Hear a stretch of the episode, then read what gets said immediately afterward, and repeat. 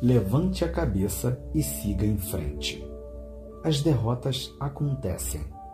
Nem todas as batalhas são feitas para serem vencidas por nós, e muitas vezes aprendemos muito mais com uma derrota do que com uma vitória. Se soubermos aproveitar as nossas experiências para crescer, uma derrota pode nos mostrar os nossos pontos fracos e o que precisamos melhorar para não continuar cometendo os mesmos erros. Não vale a pena manter-se para baixo, sentir-se fracassado ou humilhado, e nem se apegar à derrota.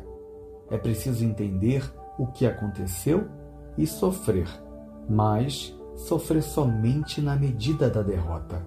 Depois, já é hora de olhar para trás de modo analítico e ver, de forma objetiva, o que podemos melhorar e já começarmos a nos preparar para a próxima batalha.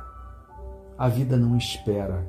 Se não nos soubermos nos recompor, virão novas e novas batalhas e nós não estaremos preparados para elas.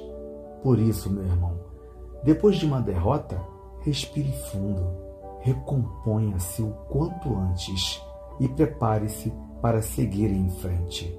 Que seu dia seja de esperança, seja de força e fé em Deus e em você.